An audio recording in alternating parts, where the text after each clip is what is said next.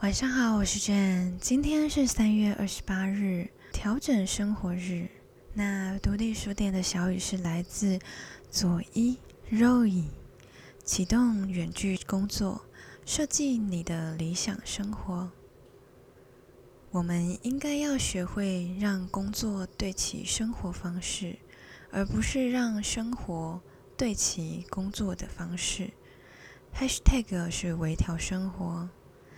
哎，我觉得今天的小雨讲的很实在哦，就说我们应该要醒思一下，我们是不是有的时候就是让工作绑架了我们的生活？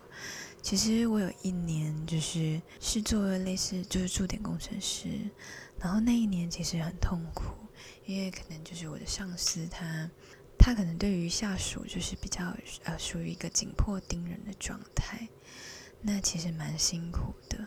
那我在那一段时间，其实精神压力都蛮大的，他对我身心其实造成一个蛮大的负担。我觉得这是一个很很辛苦的一件事，就是他其实在无形之中造成你的工作压力。然后我有一次就是，可能就是因为他就是言语上的一些苛责，然后其实我就是内心有点崩溃。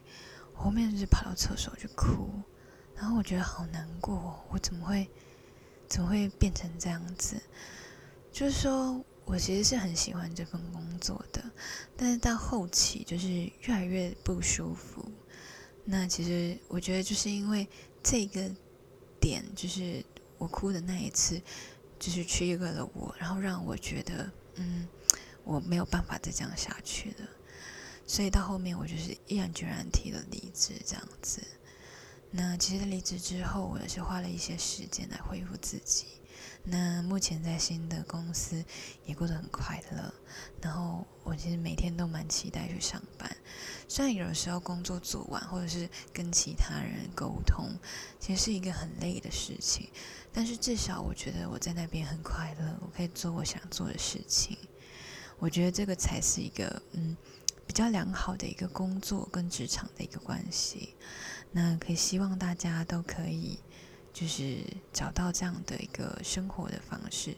如果还没有办法，我觉得可以设一个停损点，然后甚至是嗯，真的下班了就放放下它吧，就是 let go，不要再想那些想工作上的事情。觉得大家都要加油，那希望大家都工作愉快。好，那希望你们喜欢今天的小雨，祝大家有个好梦，晚安。